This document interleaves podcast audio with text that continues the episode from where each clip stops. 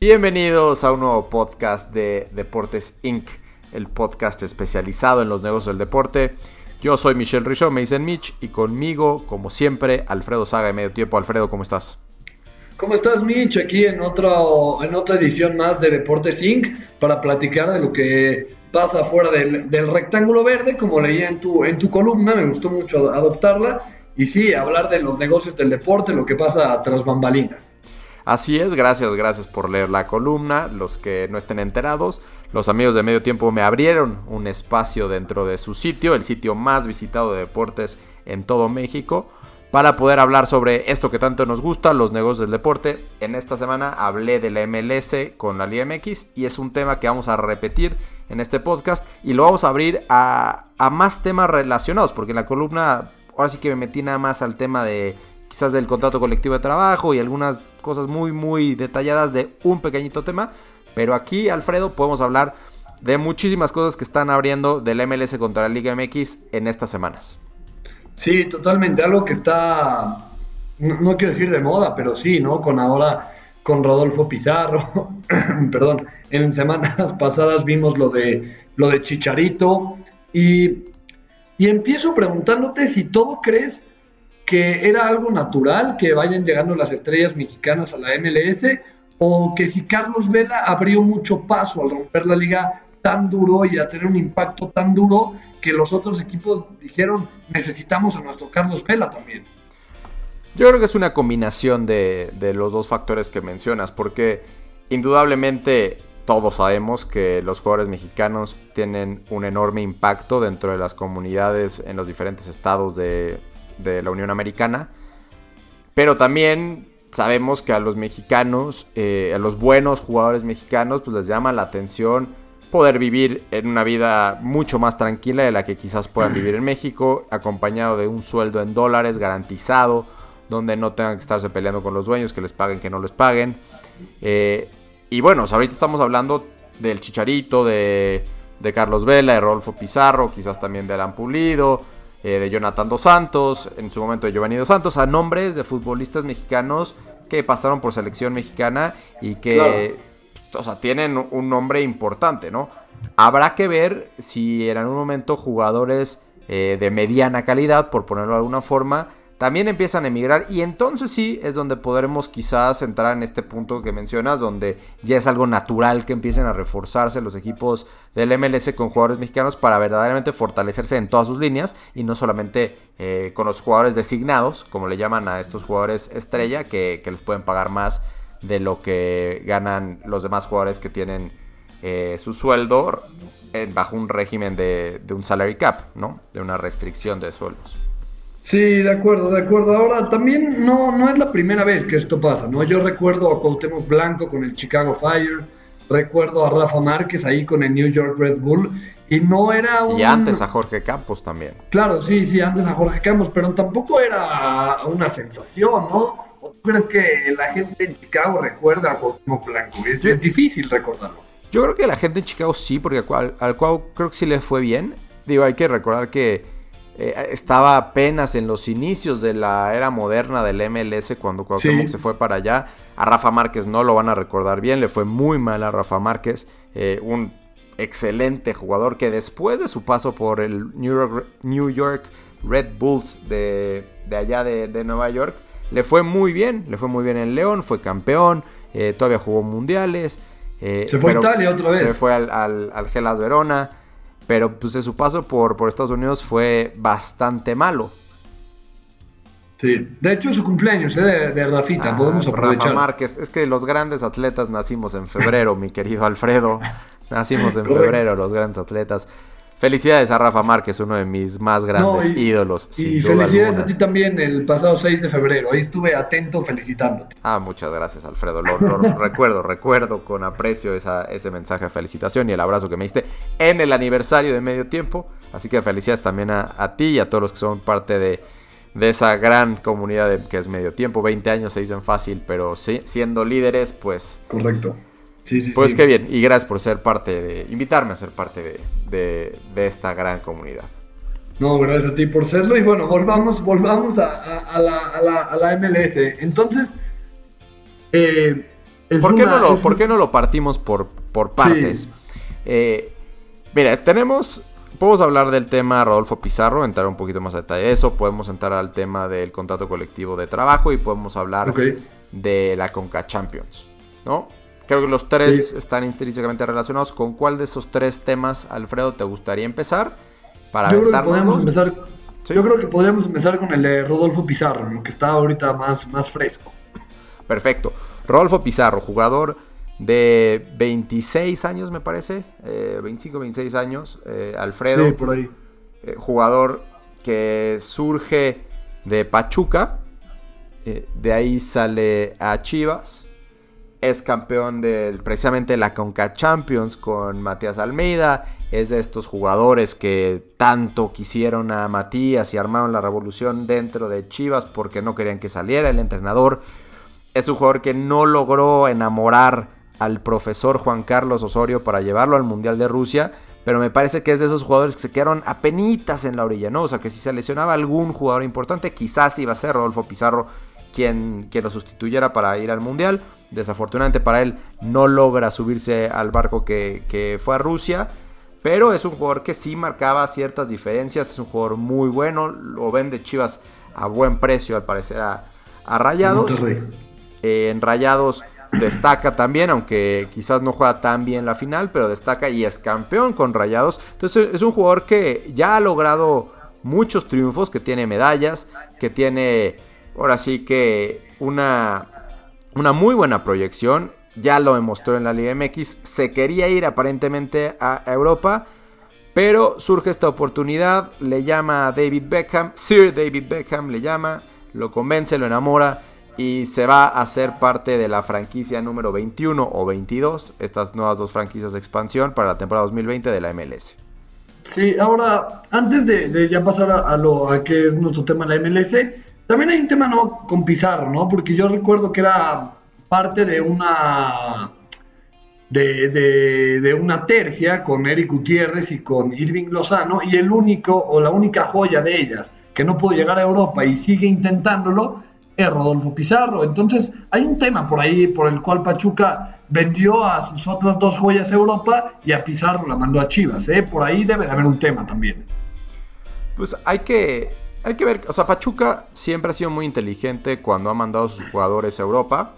Los ha mandado vendidos, no prestados, pero siempre con cláusulas de recibir ingresos adicionales en caso de que se vuelvan a vender dentro del mercado europeo estas figuras, ¿no? Es el caso claro que le salió con Irving Lozano, donde no tengo los números a la mano, pero vendió a Chucky Lozano al, al PSB, eh, rompe la liga holandesa eh, el Chucky, lo compra el Napoli italiano, donde desafortunadamente no ha tenido la regularidad que todos quisiéramos, pero, pero se vuelve el fichaje más caro en la historia de ese prestigioso club italiano y parte de, lo que por lo que se vendió le acabó en las arcas de Pachuca. Entonces, yo, creo, no creo que tenga nada Pachuca en contra de Pizarro ni que no le haya visto algo. Yo simplemente no tuvieron la oferta que tuvieron en su momento por Eric Gutiérrez o por el mismo Chucky. Ok, ok, bueno, pasemos a eso. Ahora, Pizarro se quiere ir a Europa y le habla a David Beckham y le dice, mejor vente al Inter de Miami y si yo puedo te llevo a Europa o, no va por ahí. Pues de, los reportes de las fuentes más confiables que, puedo yo ver, eh, empezando por el mismo jugador, menciona que si Rayados hubiera aceptado una oferta de préstamo de algún equipo de Rusia, Rodolfo hoy estaría en Rusia jugando, ¿no? Eh, eso, es, punto número uno. Seguramente no fue atractivo para Rayados la oferta que hizo el club ruso. Y por otro lado, Rodolfo tenía una cláusula de rescisión de, se dice 20 millones de dólares o alrededor de 20 millones de dólares. Una cifra muy poco usual para una venta de un jugador en la Liga MX y que cualquier equipo de la Liga MX aceptaría eh, vender a cualquier, prácticamente cualquier jugador si le ofrecen esa cantidad. Al final de cuentas, las cláusulas de rescisión están para eso, ¿no? Si alguien llega y te las paga, pues no tienes de otra más que dejarlo ir. Para eso están. Y si el Inter de Miami. no, no, es culpa de Rayados, yo creo que Rayados sale bastante bien, bastante fortalecido de esta, de esta venta. ¿no? Quizás sí se va un, un, jugador que fue titular la mayoría de los partidos de la temporada pasada, pero le entran 20 millones de dólares al equipo, ¿no? Con eso puede invertir en nuevos jugadores, puede invertir en sus grandiosas instalaciones, eh, en sus juveniles. Digo, es, una gran cifra de un jugador por el que pagaron, les dio muy buenos, eh, un muy buen rendimiento, fueron campeón con ellos y salen ganando también en la parte económica con él. Sí, correcto, como, como tú lo dices, ¿no? Eh, vienen, si llegan, porque muchas veces no entendemos eso y ya ha pasado varias veces con la MLS. Recuerdo cuando llegaron por Brian Fernández, que estaba brillando en Necaxa, y decían, oye, ¿cómo en Necaxa lo deja ir antes de empezar la liguilla? Y las cosas funcionan así, si, llegan y te pagan lo que vale tu, cláusula en cualquier deporte, eh, lo, compraron, no puedes hacer tú nada. Sí, digo, ahí hay que entender también cómo estaban fraseadas eh, las respectivas cláusulas para ver en qué momento puede ser, ¿no? La parte de Necaxa sí llamó mucho la atención porque sí fue a media liguilla. O bueno, antes de empezar la, liguilla aquí con Rodolfo, pues se sigue dentro de un cierto mercado de invierno, aunque sabemos que cerró este el 31 de, de enero, pero para la MLS que empieza hasta marzo, pues se abre un poco esa, esa ventana. Bueno, pues ahí está el, tema de Pizarro. Ahora. No, pero también me preguntabas si puede volver a ir a Europa, o si irá a ir a Europa, o si Beckham le habrá prometido algo. No lo sé. No, hay que verlo. El Inter Miami le paga alrededor de 20 millones de dólares a, Rayados. Rodolfo Pizarro percibirá, según reportes eh, y según mis estimaciones, cerca de lo que estaría ganando Carlos Vela. Carlos Vela la temporada pasada ganó 4.5 millones de dólares. En California, un estado que, se, con un alto índice de impuestos, eh, Rolfo Pizarro se va a Miami, que es Florida, un, estado que no tiene impuestos para este tipo de, bueno, sobre los ingresos. Entonces yo creo que estará ganando eso, entre 4 y 5 millones de dólares más o menos Rolfo Pizarro. Y eso quiere decir que el Inter está haciendo una inversión muy importante en el jugador. No creo que sea tan fácil que lo vayan a dejar ir, salvo que los resultados sean muy buenos y que el contrato veremos por cuánto tiempo lo hacen, ver qué cláusula de rescisión le ponen. Será difícil que algún equipo europeo pague una cláusula similar a la que pagó Rayados por, este, por Rodolfo, pero veremos, ¿no? No lo descarto. Rodolfo tiene el talento, pero sí creo que se va a volver un poquito más complicado. No tanto por el. O sea, dices que era más fácil de irse de Monterrey que de, que de Miami. Es que estoy tratando de acordarme con qué jugador sucedió que. Eh, o sea, se sale el jugador y le pide al, equipo. Ah, bueno, claro, ya, con JJ Macías. Ya me acordé. JJ Macías básicamente no renueva con. con. con León o bueno, no se acepta, no se hace válida la oferta de, de, compra que tenía eh, León con Chivas, porque el jugador le dice a León, ok, yo sé que tú me puedes firmar y está en el contrato con Chivas que me puedes comprar.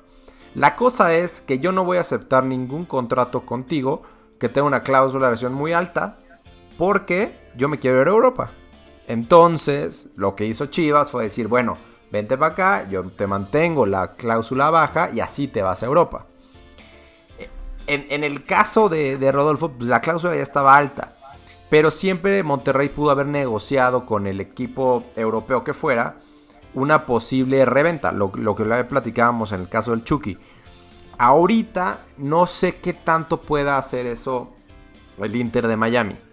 No, no sé qué tanto sea realista pensar después de la gran inversión que ya hizo por el jugador. No, yo no, no, no minimizo, aunque sí es un nivel inferior, no veo por ahí la posibilidad de que, ah, bueno, Rolfo sea una liga menor y ya una liga menor, entonces va a ser más difícil el brinco. No lo veo por ahí, lo veo por el lado estrictamente del negocio, y del dinero que ya invirtió el equipo de, expansión del MLS, donde claramente quieren de Rodolfo hacer su jugador, más allá de que el jugador designado, pues va a ser la cara de la franquicia en sus primeros años.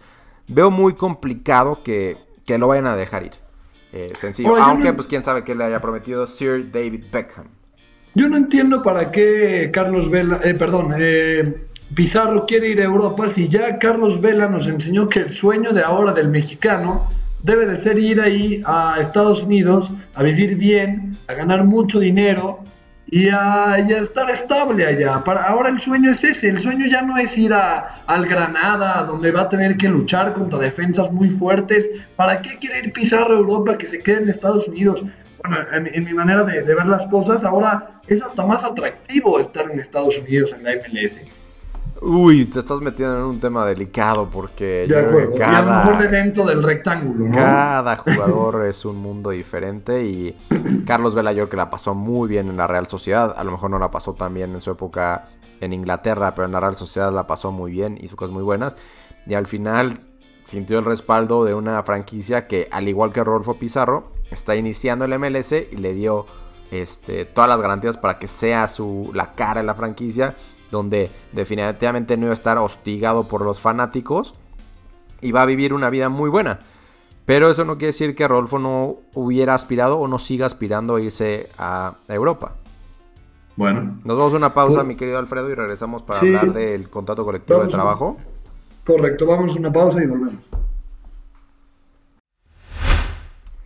¿Eres de los que te fascina ir a eventos en vivo? Vas a Estados Unidos para ver partidos de base, partidos de básquet. Bueno, en tickets.deportesync.com obtienes los boletos más baratos y en los mejores lugares garantizado. Entra a tickets.deportesync.com para ver toda la oferta de boletos que tenemos. tickets.deportesync.com. Regresamos a este podcast de Deportes Inc el podcast dedicado a los negocios del deporte. Estamos hablando sobre Rolfo Pizarro, la MLS, la Liga MX. A ver, mi querido Alfredo, ¿tú qué opinión tienes sobre eh, el hecho de que en Estados Unidos la mayoría de las ligas, incluyendo la MLS, tengan sindicalizados a sus jugadores y que estos sindicatos, en este caso la eh, MLS Players Association o la Asociación de Jugadores de la MLS, tenga que firmar un contrato con la liga en donde se estipulen ciertas reglas para que pues, los jugadores se presenten a trabajar. Me parece que están protegidos, ¿no? Que, está, que se protegen ahí, siempre hay como una asociación de jugadores bien hecha también, además de estas obligaciones que digamos les pone el sindicato, donde no solo, digamos, tienen sus obligaciones, pero están bien protegidos por una asociación de jugadores. Me parece correcto, ¿no? ¿Tú qué opinas? No, me parece muy bien. E, evidentemente es algo que al final de cuentas genera ciertas restricciones, pero al mismo tiempo protecciones. No sé, si, si tú le preguntaras a algún, algún jugador del Veracruz o algún jugador de Loros de Colima o un jugador de los este, Potros de la Universidad Autónoma del Estado de México que si les hubiera gustado estar protegidos bajo un sindicato, un convenio colectivo de trabajo, pues seguramente te van a decir que sí. ¿Por qué? Porque con eso garantizan que siempre les van a pagar a tiempo. y si no, todos los jugadores unidos por un sindicato en el que están protegidos, pues se mueven juntitos. Y si no, si no hay una. Eh, si no hay un acuerdo, pues simple y sencillamente no hay liga. Ha pasado en la NFL, ha pasado en el béisbol, ha pasado en el hockey.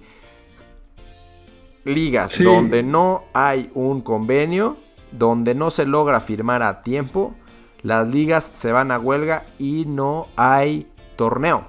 Así de sencillo. La MLS este, el año pasado expiró, bueno, más bien la temporada 2009, 2019 está expirando este, el último contrato colectivo de trabajo. Se acaba de renovar en enero y de, del 2020 al 2024, es decir, 5 años, tendrán garantías de crecimiento a partir de este convenio que están realizando habla de un crecimiento total, ¿no? Como liga, habla de una liga totalmente diferente a la que tenemos aquí y por todos los antecedentes, ¿no? Que tenemos, por todo lo que se intenta hacer con la asociación de jugadores ignorada y que no tiene ningún peso, de repente volteas a, para arriba, volteas a Estados Unidos, una liga nueva, un equipo que se inventó hace 24 horas, como el Inter de Miami, ya tiene a sus jugadores protegidos, ya es, parece que, saben hacer todo, todo de manera perfecta. Sí, bueno, la liga, la MLS, tiene, está cumpliendo 25 años. El Inter de Miami se viene trabajando, digo, no entiendo a lo que vas con las 24 horas, pero se viene trabajando hace un par de años. Eh, es una liga donde tienen que ser muchas cosas, donde entiendo que la Liga MX busque certificar a los equipos de ascenso, busque que los dueños de la Liga MX tengan sustento económico para ser parte de, pues, de este grupo de dueños que, pueden ser, así que la creme de la creme de la Liga MX.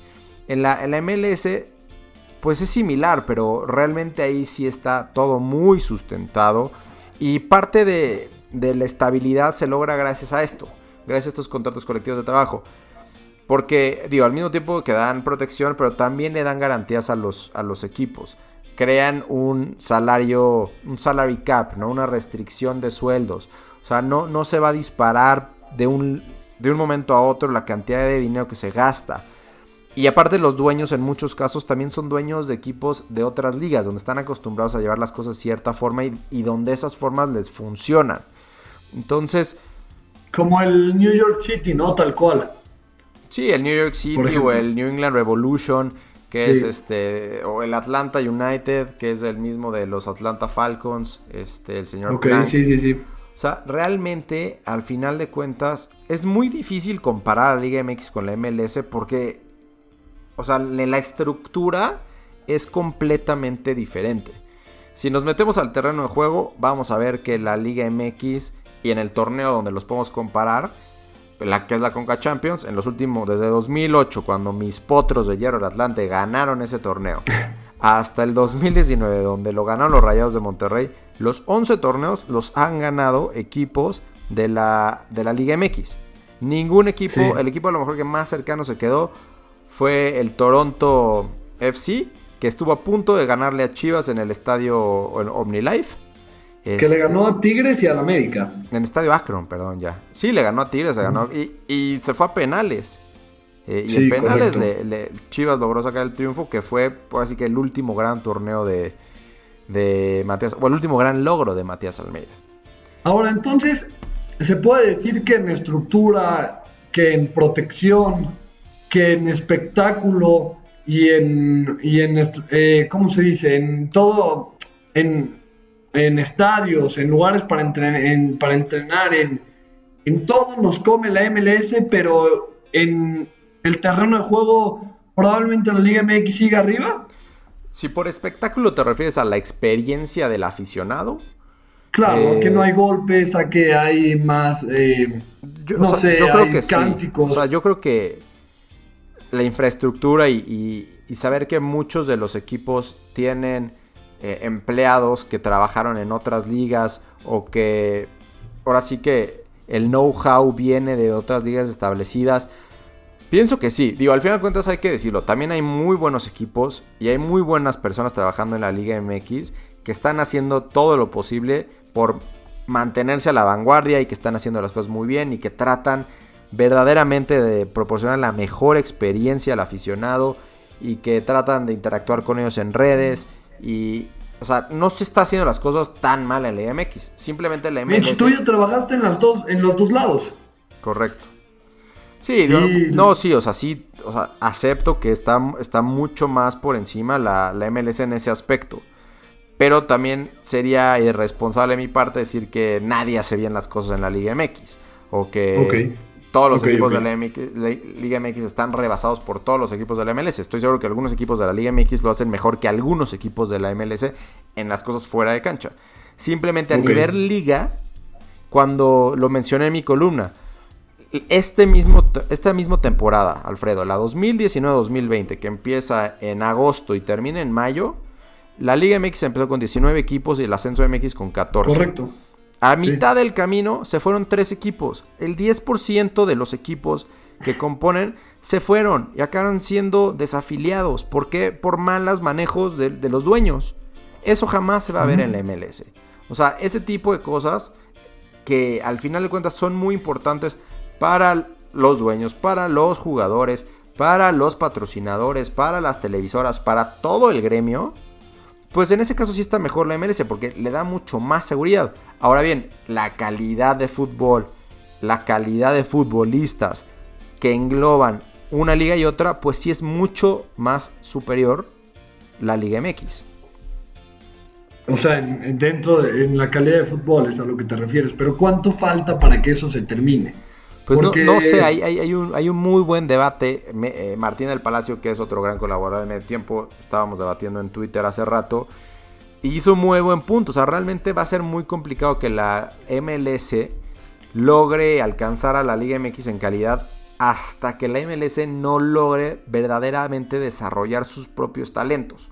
Para bien o para mal, la Liga MX tiene muy buenos talentos desarrollándose en la sub-17, en la sub-20, hasta cierto punto fogueándose en el ascenso MX. O sea, la calidad de futbolistas que salen o surgen en México es superior a la del MLS. Veremos cuánto tiempo tardan los equipos de la MLS en, en emparejarse en esa situación. Ahora, ¿no crees que es una competencia? Porque sí, sí es una, sí llevamos años de debatiendo entre nosotros mismos, y digo entre nosotros mismos, entre mexicanos, si la MLS ya nos rebasó. Pero a lo mejor es una competencia que nosotros mismos estamos haciendo. No sé si sea el objetivo principal de la MLS el decir, ah, ahora somos mejores que México. No creo que vaya por ahí tampoco. Creo que ellos no compiten contra nosotros, más que en casos como los de la Conca Champions o en casos como... Eh, ¿Cómo se llama esta liga que crearon ahora? La, ¿La USL o, quién? ¿O cuál? La liga donde compiten cuatro de México y cuatro de Estados Unidos. Ah, ya, ya. esa, bueno, sí, no, no sé, pero esa. Esa, ajá, esa, esa cosa que ni siquiera los equipos de MLS traían a sus primeros cuadros. Entonces, no sé qué tanto a ellos les importe competir y, compararse con nosotros. Te voy a decir, eh, haces un buen punto, pero el comisionado del MLS, Don Garber, desde siempre está diciendo que la meta de la, de la MLS es convertirse en una de las mejores ligas del mundo. Y esto lo decía, quiero que sean las mejores ligas del mundo en 2022. Eso lo dijo en 2013. Y después en 2015 dije, bueno, no, espérame tantito, mejor para el 2025. Y si bien no dice, bueno, quiero ser mejor que la Liga MX, pues implícitamente está dicho que quiere ser de las mejores y pues si la Liga MX es top 10, digamos, pues quiere por lo menos emparejarse con la Liga MX. O sea, pues sí, hay, un comparativo. O sea, pero le apunta a Europa, no a nosotros. Claro, le apuntas a compararse con la Premier, con la Liga, con la Bundesliga. Pero al final de cuentas, hoy, pues la Liga MX en cuanto a resultados y también en cuanto a lo que genera como negocio, pues está bastante bien. Ahora, si la Liga MX fuera un poquito más abierta en cuanto a enseñarnos los números eh, de todo, pues entonces podríamos saber quién genera más, si la Liga MX o la MLS. Realmente ahí solamente podemos comparar un poco a las televisoras, porque al final de cuentas muchos de esos contratos sí son públicos. Y podemos ver que la Liga MX sigue generando contratos más altos que la MLS. Pero en otras cosas, nosotros sabemos perfectamente cuánto gana cada jugador en la MLS. Sabemos cuánto perciben de ingresos eh, por esquilmos, por 20 boletos. Eh, o sea, muchísimas cosas esas sí las sabemos en la MLS y no las sabemos en la Liga MX. Entonces es difícil comparar sin tener la apertura completa de, la Liga MX. ¿Y por, ¿Y por qué no se tiene esa apertura en la Liga MX? Pues porque hay dueños como Fidel Curi en la Liga MX. Bueno, ya, ya no. Por malos manejos, porque hay cosas que sí debe de esconder la Liga Mexicana, ¿no? Pues no debe, pero lo hace. Y ojalá que la apertura fuera, fuera mucho mayor.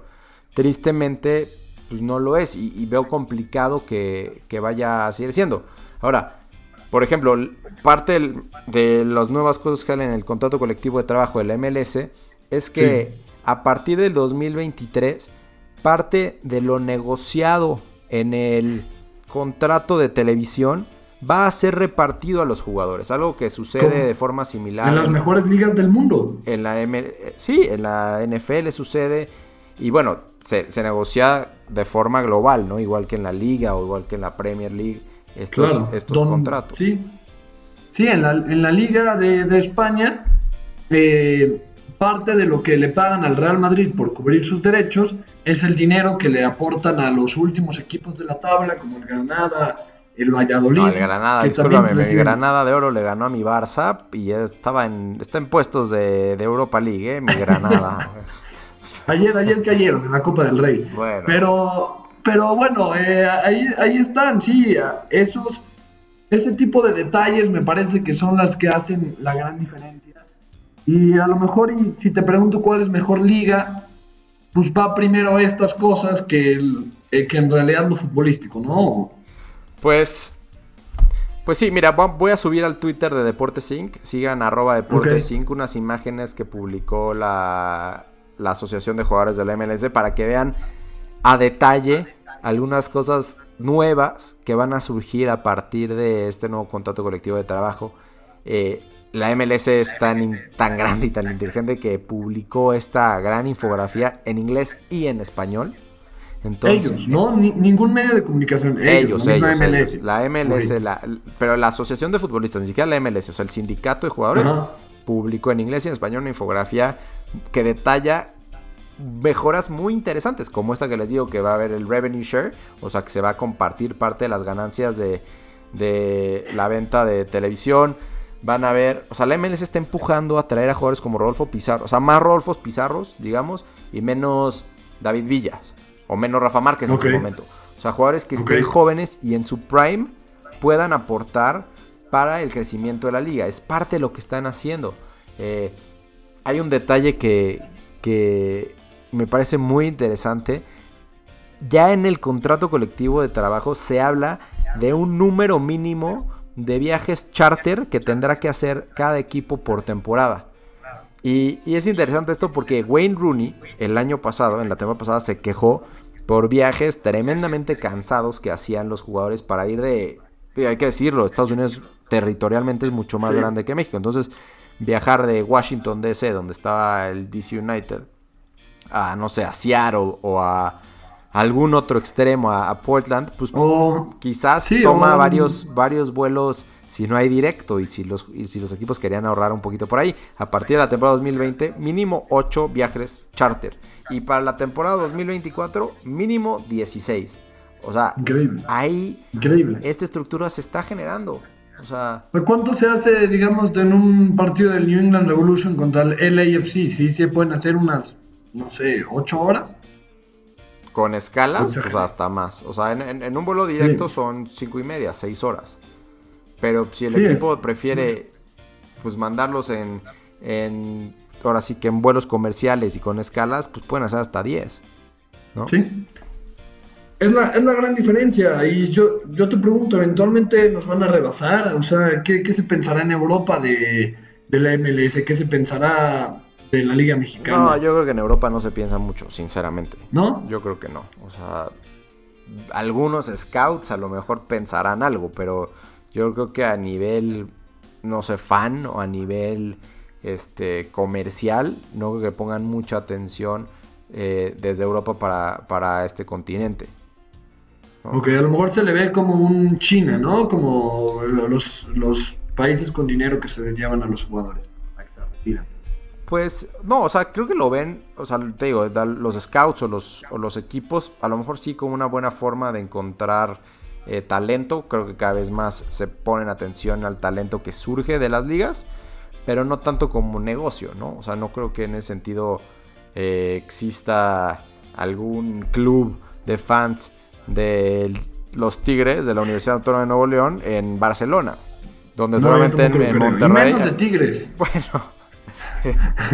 Tú que tienes ahí. No, estoy de acuerdo. No, estoy de acuerdo, estoy de acuerdo. No, entonces, digo, es, es, es muy interesante. Les digo, voy a publicar varias cosas ahí en el, en el arroba Deportes de Twitter para que lo sigan.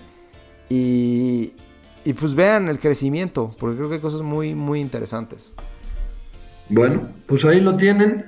Un episodio más aquí en Deportes Inc. donde se desglosa a fondo, ¿no? Lo que pasa con la MLS y lo que hacen bien y lo que hay que tratar de imitar, ¿no? Porque mucho de la liga va fuera de fuera del terreno de juego. Así es. Pues muchas gracias por el tiempo, Alfredo. Gracias a todos por escucharnos. Nos pueden escuchar en Spotify, en iTunes, en, los canales de Deportes Inc. Por supuesto también en MT Radio.